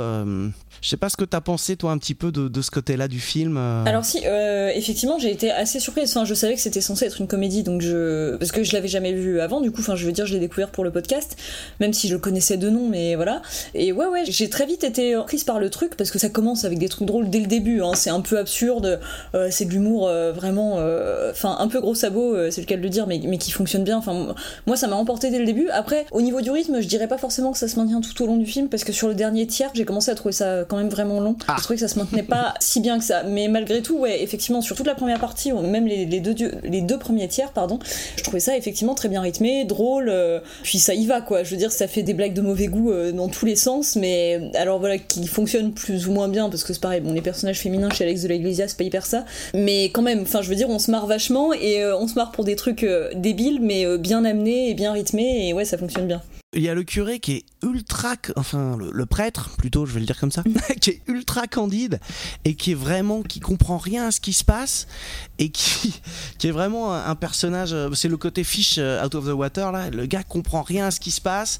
C'est vraiment le premier truc moi qui me plaît dans ce film, c'est que euh, bah ouais, l'humour marche quoi. Je suis d'accord avec toi sur le fait que son personnage est très réussi parce que il dégage quelque chose de foncièrement euh, sympathique. Il a l'air très gentil et bienveillant. Il a l'air de prendre son rôle très à cœur, euh, de voilà, d'être tout à fait très croyant et, euh, et c'est vraiment pour euh, bah, pour protéger les gens que euh, il veut pouvoir rentrer en contact avec le diable et que donc pour ça il doit faire le mal. Mais du coup, puisqu'il doit faire le mal et que c'est finalement pour faire le bien, bah c'est comme si tout d'un coup, bah très candidement, effectivement, ça ne lui posait aucun problème de faire le mal. Donc bah il le fait sans se poser de questions. Et donc il y a cette scène notamment bah, vers le début où où il, il croise une victime d'accident, je sais plus quoi, de- d'un incendie. De je la route, ouais. Il lui murmure alors que le type est clairement en train de mourir. Il lui murmure que euh, il va aller en enfer. Et donc le type panique juste avant de fermer les yeux et de mourir. Et c'est hyper cruel, mais il fait ça vraiment sans se poser de questions, vraiment sans scrupule, parce qu'il doit faire le mal et c'est ce qu'il doit faire. Et du coup, c'est vraiment très très drôle d'avoir un personnage qui est aussi euh, bah, positif et sympathique, mais qui n'a aucun souci pour faire le bien à faire le mal. Quoi. Cet équilibre est hyper marrant et euh, l'acteur le fait très bien. Et je pense que c'est vraiment ça qui fait que le film est, enfin qu'on est happé par l'humour et que ça fonctionne bien, je trouve. ouais. Et euh, comme je disais, euh, il y a aussi dans le film, qui est- je trouve que c'est assez bien réussi, il y a ce côté, bah, un peu comme dans The Invitation, il y a ce côté paranoïa, où euh, il y a des moments où on se dit, putain, mais c'est vrai, il, il a raison, il a vraiment décodé le truc, et d'autres moments où on se dit, mais c'est n'importe quoi, ça n'a aucun sens. Et ça rajoute à l'humour, et en fait, il y a plein de films qui essaient de faire ça, mais où ça marche pas, et là, je, je trouve que c'est aussi réussi euh, ce côté-là. Mm. Voilà, donc il y a tout ce côté très drôle du film, mais en fait, il y a aussi une grosse euh, critique de la société et il y a beaucoup de choses qu'on prenne pour leur grade. Le premier truc, c'est euh, la télévision, parce qu'en fait, euh, donc il y a un show télé qui est le show Star,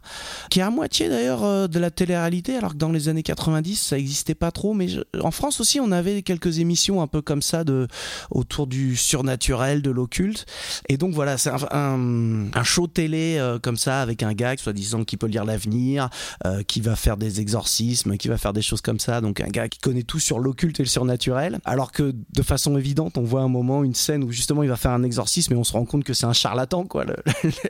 La scène, elle a aucun sens. Mais en fait, euh, la télé, elle devient tellement importante que tout le monde regarde ce show-là. Et comme on disait, le prêtre qui est ultra candide, lui quand il voit ça, pour lui c'est la réalité. Et il se dit, il faut que j'aille trouver ce présentateur, c'est forcément le gars qu'il me faut pour retrouver le diable. Et puis du coup, ouais, c'est ça, il y a tout le côté, euh, la télévision veut faire du sensationnel à tout prix, on oublie un peu tout le côté euh, information, etc. Ce qui compte, c'est de faire de l'audimat.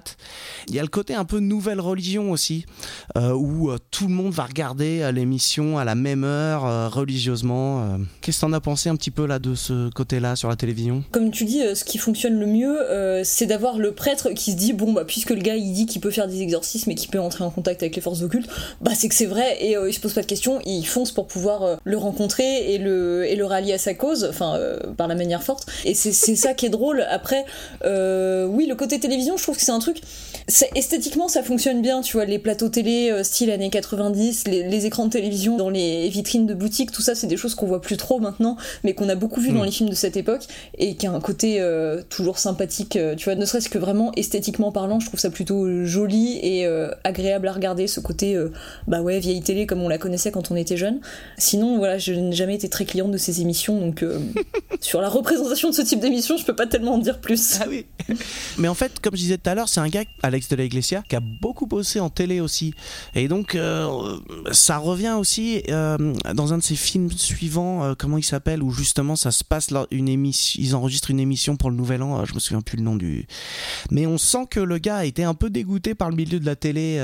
Il y a aussi, voilà, toute cette critique là, quoi. Alors, ça, c'est la partie euh, télé, mais il y a aussi toute une, euh, critique sociale où euh, on a un groupe. Alors, je vais essayer de pas trop spoiler, hein, mais je, des fois, je, je dérape. on, a, on a un groupe qui veut nettoyer Madrid, parce que ça se passe à Madrid, j'ai oublié de le dire. Et qui en fait euh, donc qui va on, en entend parler un petit peu au début donc ils vont s'attaquer à, des, SDF et notamment ils vont même brûler des SDF des choses horribles. Et en fait on se rend compte que ce sont des petits bourgeois. Les mecs ils ont un énorme 4x4 ils sortent avec leur pull sur les épaules euh, bien habillés euh, pour mettre des coups de batte de baseball à des SDF ça donne un côté où on se dit que euh, bah t'as tout ce monde là qui a l'air un peu perdu. Euh, c'est la fin du monde, l'antéchrist va arriver. Donc voilà, il y a aussi cette image là où tout le monde a ses soucis, etc. La, la vie est compliquée. Les mecs se perdent dans la télévision un peu pour oublier tous ces soucis. Et finalement, euh, bah en fait, ce sont les riches qui vont s'attaquer aux plus pauvres. Tu vois, il y a toute cette métaphore là. Et euh, il y a aussi euh, justement, euh, quand tu parlais là des vitrines, il y a un moment où Cavan là, qui est le bah, justement le présentateur télé, il est retourné sur le plateau et bon, voilà, je commence un peu. Mais bref, il essaie de communiquer avec le prêtre via son émission. Et en fait, bah, comme tu dis, c'est une vitrine où on voit euh, trois, il y a six télés, il y a trois télés qui montent son show et il y a d'autres télés qui montrent des news en fait qui tournent un peu en boucle. Et là, on voit des hommes politiques euh, qui font des meetings, qui se serrent la main, qui font des choses comme ça. Et euh, en même temps, Cavan, il dit des phrases comme euh, en ce moment dehors, c'est le règne de l'antéchrist qui a commencé. Et en même temps qu'il dit ça, on voit ces gars-là qui se serrent les, des mains, etc. Donc voilà, il y a plein de petits trucs comme ça qui sont bah, des petites attaques sociales. Et je trouve ça aussi assez intelligent dans le sens où, alors je parle beaucoup, hein, je vais te laisser un peu la parole aussi, mais je trouve que c'est intéressant qu'il y ait toujours des petites métaphores dans les films de genre, que tout soit pas gratuit, parce que même si on, on voit pas forcément le message, je trouve que ça donne du corps au film et que du coup euh, ça donne une espèce de bah ouais de logique, c'est ça, euh, même si on comprend pas tous les détails. Tu vois ce que je veux dire par là mmh. Ouais. Qu'est-ce que t'as pensé toi un petit peu de tout ce côté-là Alors je t'avoue que ça m'a pas euh, sauté au visage parce que le personnage euh, donc du prêtre, il est parce que bon critique sociale, c'est vrai que quand on fait un, intervenir un membre du clergé, euh, euh, souvent il y a une critique de, bah, du clergé, de l'Église, etc. Euh, lui est tellement représenté à, à contre-courant de la manière dont on représente les membres du clergé d'habitude. moi j'avais l'impression qu'il y avait une déconstruction au contraire, tu vois, des schémas sociaux qu'on pouvait connaître d'habitude, qui était assez sympa et l'humour venait de là aussi. Mais finalement non c'est très vrai ce que tu dis aussi. Hein, euh, c'est vrai. Je l'ai pas tellement vu sous cet œil-là, tout simplement parce que j'ai pas forcément l'œil très aiguisé, aiguisé pardon, pour euh, réagir à ces thématiques-là. Mais euh, non, je suis d'accord avec toi. Et mais c'est vrai, il y a aussi la religion parce que comme tu dis, la critique un peu par rapport à ça, c'est bah, comme je disais, la télé, ça devient un peu la nouvelle religion, et on voit que l'Église, par l'intermédiaire de, de ce prêtre, elle est complètement déconnectée en fait de la vie des gens. Tu vois, lui, il a jamais regardé la télé euh, il comprend rien à ce qui se passe. Euh, et donc, il y a aussi cette critique-là, effectivement, de l'Église pour dire, euh, ben en fait, les gars, vous êtes plus dans notre monde. Oui, c'est vrai. Mm. Écoute, enfin voilà, moi, c'est toutes ces choses-là qui m'ont plu dans ce film. après, je sais pas si toi, tu as des petites remarques à faire ou si tu veux en garder pour après, quand on va faire le choix. ah oui, peut-être, peut-être qu'il y a des aspects peut-être un petit peu plus négatifs que je garderai pour quand on fera le choix, parce que je vais me battre pour mon film, bien sûr. Mais, mais, mais non, écoute, globalement, moi, de Alex de la Iglesia, c'est un réalisateur que je connais encore vraiment mal. En fait, avant ça, je n'avais vu que Balade Attristé, que j'aime beaucoup. Et ça fait euh, des mois qu'un ami m'a prêté plusieurs de ses films en DVD qu'il faut absolument que je regarde. Et s'il nous écoute, je suis désolée de ne toujours pas te les avoir rendus. Il faut que je les regarde. euh, mais euh, voilà, j'ai dû Alex de la Iglesia à, à rattraper. Mais du coup, j'étais, comme j'aime beaucoup Balade Attristé, j'étais assez enthousiaste à l'idée d'en découvrir un autre. Et bah écoute, ouais, ça a été avec plaisir. Et j'ai vraiment, j'ai ri. Alors que c'est pas. Je suis pas toujours branchée comédie. Enfin, évidemment que j'aime rire, mais euh, pas toujours branché comédie et pas forcément spécialement ce genre-là de comédie en plus. Mais là, je me suis vraiment laissé prendre et c'est pas facile euh, de réussir une comédie noire euh, sur ces thèmes-là qui réussissent l'aspect comique et qui réussissent aussi l'aspect fantastique, tu vois, parce que bah, malgré tout, il euh, euh, y a une véritable scène d'invocation du démon et le démon fait son apparition et elle est pas si cheap son apparition, tu vois, enfin c'est malgré tout, euh, ce côté-là n'est pas délaissé non plus, c'est pas genre, ils font pas un, un pseudo-démon avec trois bouts de ficelle. Et comme tu disais, bah voilà, si en plus il a eu le Goya des meilleurs effets spéciaux, il y a vraiment une volonté de, réussir tous ces aspects-là sans faire pâtir le côté fantastique de la comédie ni l'inverse. Et c'est ce qui fait que c'est vraiment réussi, je pense. Et c'est très frais comme film. Et écoute, non, ouais, vraiment euh, très bonne surprise pour moi. Je dis pas que ça va devenir un de mes films préférés, hein, et, et, voilà, je garderai les points négatifs pour plus tard. Mais, euh, mais ouais, franchement, j'étais, non, mais j'étais très contente de le découvrir. Mais c'est vrai ce que tu dis. Moi, j'ai beaucoup insisté sur le côté humour parce que je suis un peu comme toi. Euh, j'ai un, peu de mal avec les comédies à vraiment euh, trouver des films qui me font rire. Celui-là, il m'a fait rire. Mais c'est vrai que, comme tu dis, c'est un mélange de genres et chaque genre est bien traité, quoi. Il n'y a pas. Euh, T'as tout à fait raison. Euh, euh, le côté fantastique horreur, il est aussi très très bien réussi. Quoi. Mm. Si tout ce qui te reste à dire de ce film, c'est du mal, je te propose de passer au choix. Ça te va? Ok. C'est la nature du métier. Le point de conversation, c'est un ultimatum. Nous devons faire des choix. Ça va trancher, chérie Le principe de ce choix, c'est de se dire lequel de ces deux films tu recommanderais à un pote qui te demanderait, je sais que ça fait beaucoup de conditionnels, mais hmm, qui te demanderait qu'est-ce que tu me conseilles comme film avec des démons parmi nous? Évidemment, euh, avant de donner notre avis final, on va débattre un petit peu. Et euh, l'autre chose aussi à se dire, c'est que, alors j'ai souvent euh, été un peu critiqué pour la façon de donner les points au film. Donc je vais tenter une petite amélioration. hein. Donc le principe, c'est qu'on va avoir 20 points chacun à répartir entre les deux films. Ok, Ok. donc ça veut dire que si on pense que euh, les films se valent, on leur met 10 points chacun. Si on pense qu'il y en a un qui est euh, meilleur, on peut lui mettre 13 et l'autre 7, euh, etc., etc. Et à la fin, on fait la somme et on voit le- lequel a gagné. Ça te va? Ok. Ouais. Comme je disais juste avant, au moment de la transition, j'ai l'impression que tu as des choses euh, méchantes à dire sur le jour de la bête. donc vas-y, je te... Non, mais c'est pas vraiment méchante, mais euh, donc comme je le disais avant, je trouve que le rythme euh, ne se tient pas sur la longueur, enfin pas tout à fait, et que au, au, euh, alors peut-être pas la moitié, mais ouais les deux tiers, j'ai commencé à trouver ça un petit peu long, à en avoir un peu marre. Je sais plus d'ailleurs quelle est la durée du film, je sais pas s'il est réellement très long ou pas, mais moi il m'a semblé l'être. Au bout d'un moment, même si l'humour, voilà, c'est un petit peu tout le temps, tout le temps, tout le temps, euh, au bout d'un moment ça fatigue aussi un petit peu. Et voilà, en termes de personnages féminins, alors c'est pas nouveau chez Alex de la Iglesia, mais, euh, mais on est vraiment pas ouf non plus. Bon, alors c'est le lot de beaucoup, beaucoup de films, euh, donc désolé si je dois m'arrêter sur cette question sur beaucoup, mais j'y tiens. Évidemment, il y a des représentations pas forcément flatteuses et euh, en même temps humoristiques des femmes, et c'est normal parce que c'est aussi le cas sur, les personnages euh, masculins. Mais bon, là, ça tourne beaucoup autour de bah, la manière dont on les considère sexuellement, évidemment, comme d'habitude. Elles sont essentiellement là pour ça. Ça, ou alors faire la mégère euh, castratrice, comme c'est. En gros, voilà, c'est toujours un peu ces deux opposés-là. Et bah ouais, c'est fatigant. Donc ça, ça m'a énervé parce qu'à un moment donné, ça devient. Il y a un segment du film où c'est très présent, et d'ailleurs, c'est le seul segment où les femmes sont assez présentes. Et donc, bah, c'est fatigant, c'est un peu énervant, t'as l'impression que c'est un peu dans tous les plans. Donc euh, voilà, ça, ça m'a un peu saoulé. D'ailleurs, ça se trouve, c'est parce que ça, ça m'a un petit peu énervé qu'après, je me suis mise à trouver ça long, je sais pas. Mais euh, voilà, c'est les deux reproches que j'aurais à faire. Mais globalement, euh, j'ai vraiment aimé. hein. Comme je le dis, ça reste une belle découverte. Je ne déconseillerais pas du tout ce film pour autant. C'est juste, voilà, les, mes, mes petits points de critique. Juste comme ça, là, il faisait partie des DVD que t'avais donné ton pote ou pas? Non, Ah, dommage. Non. T'aurais pu lui rendre celui-là au moins. Tu... oui, bah non, désolé, il va falloir qu'il attende encore. Écoute, euh, par rapport aux personnages féminins, euh, je comprends tout à fait ce que tu veux dire.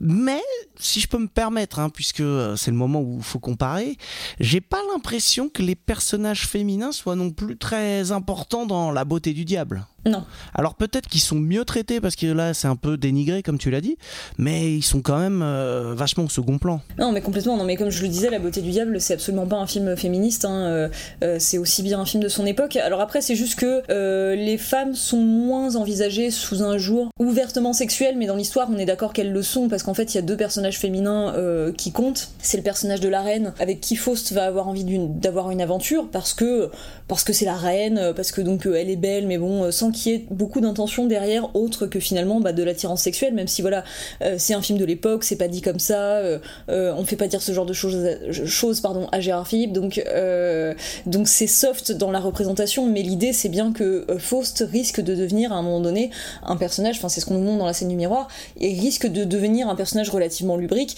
qui euh, finalement va même éventuellement se débarrasser de ses maîtresses pour pouvoir choper de nouvelles nanas, enfin Et on sent que voilà, à ce moment-là, les femmes ne servent qu'à ça parce qu'il n'y a pas de personnage féminin important à part ça, si ce n'est donc le personnage de Marguerite, qui est le deuxième personnage féminin important, qui elle bah, représente au contraire le véritable amour pour Faust, enfin la, la femme dont il va pour de vrai tomber amoureux et qui va davantage respecter. Mais donc voilà, en gros, il y en a une, c'est l'attirance sexuelle et l'autre, c'est l'amour. C'est ça, c'est un peu un cliché aussi. euh, c'est Marguerite, hein, c'est ça? Oui, Ouais. c'est ça. C'est un peu un cliché aussi. Il y a le côté euh, un peu liberté aussi parce qu'elle est artiste euh, et, euh, dans, de- dans un cirque. Euh, c'est un cirque, oui.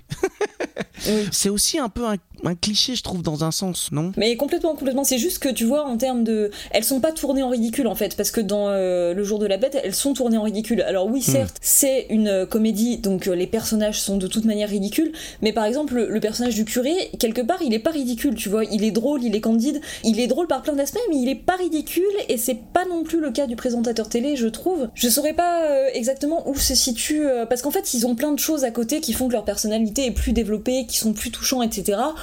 Euh, les femmes ne sont vraiment là que pour euh, euh, exposer qu'elles ont des portes jartelles et des gros décolletés et on signale que elle en gros elle se fait tringler tout le temps et Mm. l'autre qu'au contraire elle est vierge et en fait bon elles servent qu'à ça et qu'à ce qu'on les mate et à être stupides en fait elles sont vraiment représentées comme des femmes stupides donc voilà c'est pas le cas dans la beauté du diable où elles ont des rôles anecdotiques anecdotiques pardon assez simplistes et aussi assez stéréotypés mais elles sont pas ridicules et elles sont pas réduites à leur aspect sexuel malgré tout même si dans l'histoire ça va pas forcément beaucoup plus loin que ça Moi, ce que j'en ai gardé un petit peu aussi euh, sur la beauté du diable.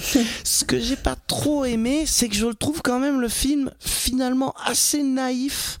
Euh, dans son message et euh, ouais c'est ça dans son message et dans la façon dont il est fait tu vois ce que je veux dire? Je veux pas trop spoiler mais c'est par rapport Ouais, je comprends. Hmm. C'est sûr que la fin a un côté très manichéen, très teinté de euh, religiosité sage et pure, et c'est sûr que il y va vraiment à la truelle là-dessus, enfin à la truelle, c'est-à-dire que c'est bien fait, je trouve ça fait de manière très belle, mais on peut pas dire que ce soit subtil à ce niveau-là sur le bien triomphe du mal et tout ça, ça a à voir avec la religion. Il faut être un bon croyant, en gros. C'est sûr que c'est très présent dans le film, et je comprends qu'on trouve ça peut-être un peu lourd, mais moi je trouve que cette séquence elle est très baroque et euh, j'adore les effets de fumée qu'il y a, j'adore bah la musique malgré tout encore une fois c'est vraiment c'est tout sauf subtil mais je trouve ça beau et euh, bah oui l'aspect baroque de la chose fait que ça m'emporte malgré tout mais je peux comprendre qu'on se dise ouais c'est un peu manichéen et, euh, et gros sabot quoi. Et après, dans le sens où il faudrait conseiller le film à quelqu'un, il y a le côté, comme tu disais, jeu. Moi, ça me dérange pas, mais le jeu à l'ancienne, entre guillemets, en tout cas pas moderne, qui je pense peut rebuter aussi un petit peu euh, certaines personnes. Euh, ouais, bah oui, non, mais sans doute, hein, sans doute. J'ai bien conscience que voilà, c'est des types de jeux et d'édictions auxquels on n'est plus hab- habitué aujourd'hui, mais moi, j'aime beaucoup ça. Alors, pas forcément tout le temps, mais je. Mais j'aime beaucoup ça et je trouve qu'il y a tellement de fraîcheur en même temps dans le jeu de Gérard Philippe, tellement d'efficacité dans le jeu de Michel Simon que je, je trouve ça malgré tout tellement excellent. J'en trouve ça moderne euh, aussi peut-être parce que on est, on est moins, enfin, j'allais dire non, ça fait encore phrase de vieille icône de dire ça, de dire qu'on est moins habitué à avoir des acteurs excellents maintenant. Mais euh, ce qui est, non mais c'est faux. Enfin, je veux dire, en plus on a des acteurs tout à fait excellents euh, de nos jours, c'est pas ça la question, mais euh, on était moins, on est moins peut-être formaté justement sur euh, bah, des histoires de diction, sur euh, l'exactitude ou tu vois sur des codes un peu théâtraux de la manière de jouer. Mais en même temps, voilà, ça fait naître une excellence et, et ça met en valeur la beauté des dialogues qui fait que moi j'y suis sensible. Après, voilà, effectivement, je, je conçois que ce soit pas la tasse de thé de tout le monde, mais il y a peut-être des gens aussi qui ils sont trop facilement euh, rétifs et qu'il faut, faut accepter de se plonger dedans parfois et on peut être surpris d'à quel point ça peut finalement devenir charmant, quoi. Mais ouais, je comprends que ce soit pas forcément hyper accessible ou hyper intuitif pour euh, un jeune euh, de 18 ans de nos jours de regarder ça, quoi. Ouais, effectivement. Je- tu vois, j'avais même pas pensé à un jeune de 18 ans, mais c'est clair que là, ça peut faire euh, très bizarre, ouais. Écoute, est-ce que tu veux rajouter un petit quelque chose ou est-ce qu'on passe au point Euh, non, bah écoute, non, je pense qu'on a compris que j'aimais le film, euh, je pense que c'est bon. De toute façon, j'ai l'impression que bon, on va. Ah ouais. Hein Bon. tu veux commencer ou tu veux que je commence? Euh, Vas-y, commence parce que tu as plus l'habitude. Je te regarde. C'est toi qui m'avais proposé ce film-là, donc euh, j'ai fait un peu exprès de choisir un film euh, qui est euh, un peu euh, à l'opposé, hein, une espèce de grand Mhm. écart, comme je disais. Donc c'est vrai que c'est pas forcément facile de euh, vraiment départager des films comme ça qui peuvent paraître en tout cas très différents. Mais je vais quand même le faire. Et écoute, moi je j'ai passé un meilleur moment devant le jour de la bête, malgré tout, tu vois.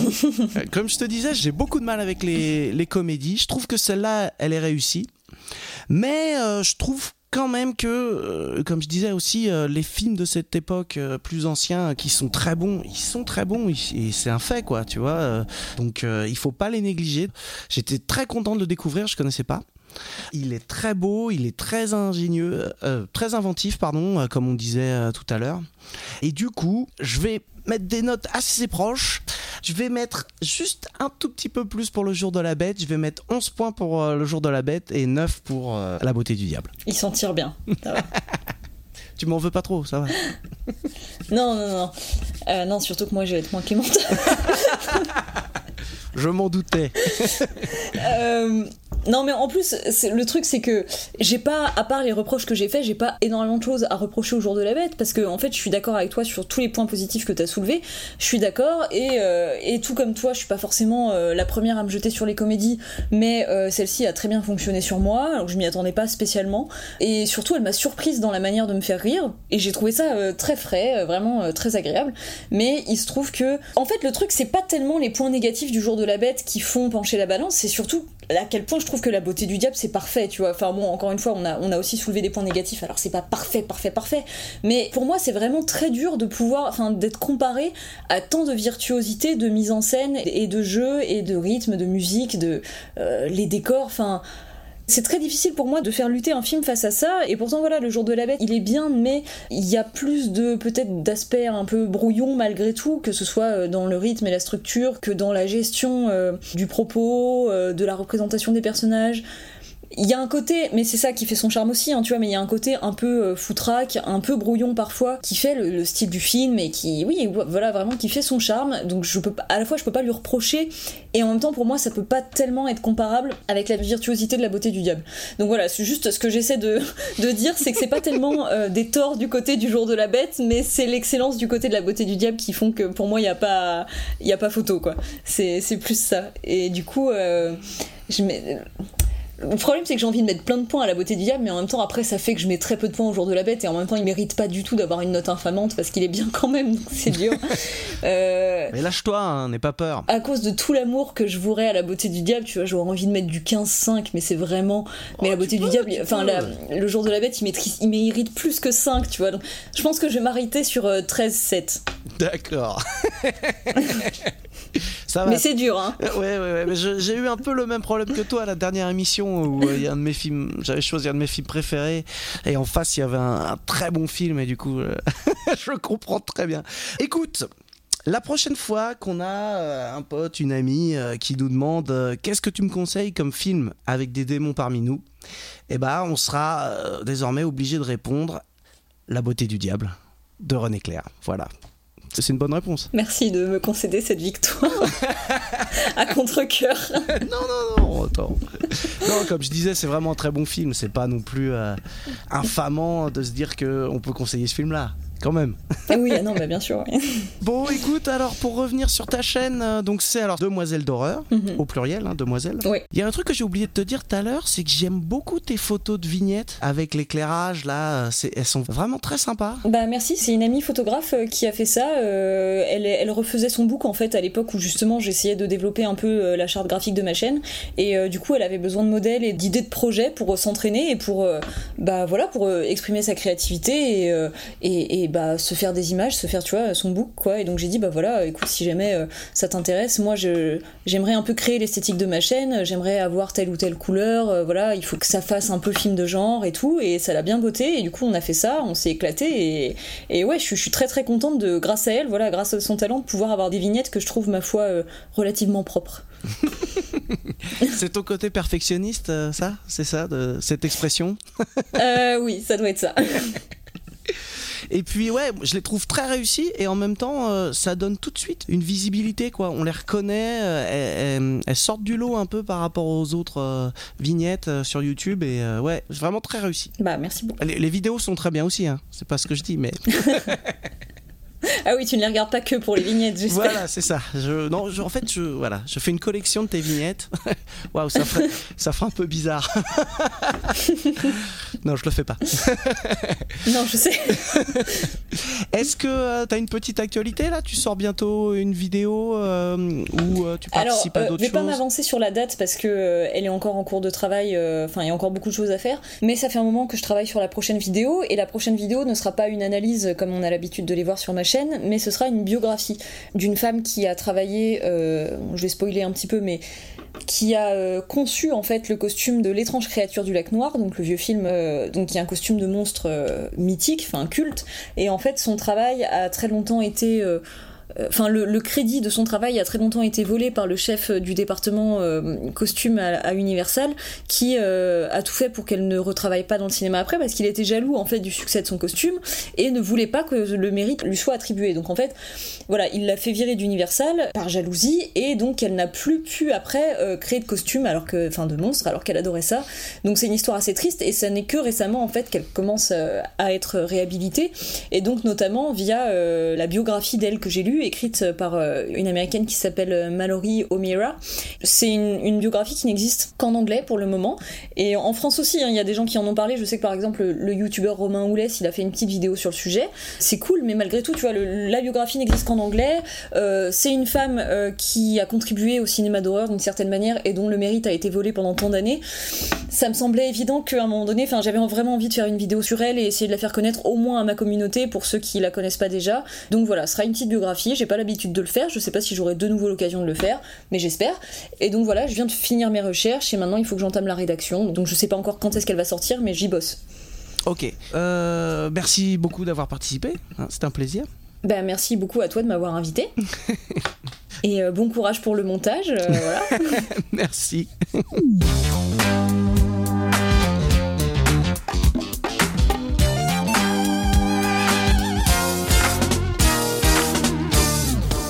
Bon, excusez-moi. Il est tard maintenant, il faut que je rentre.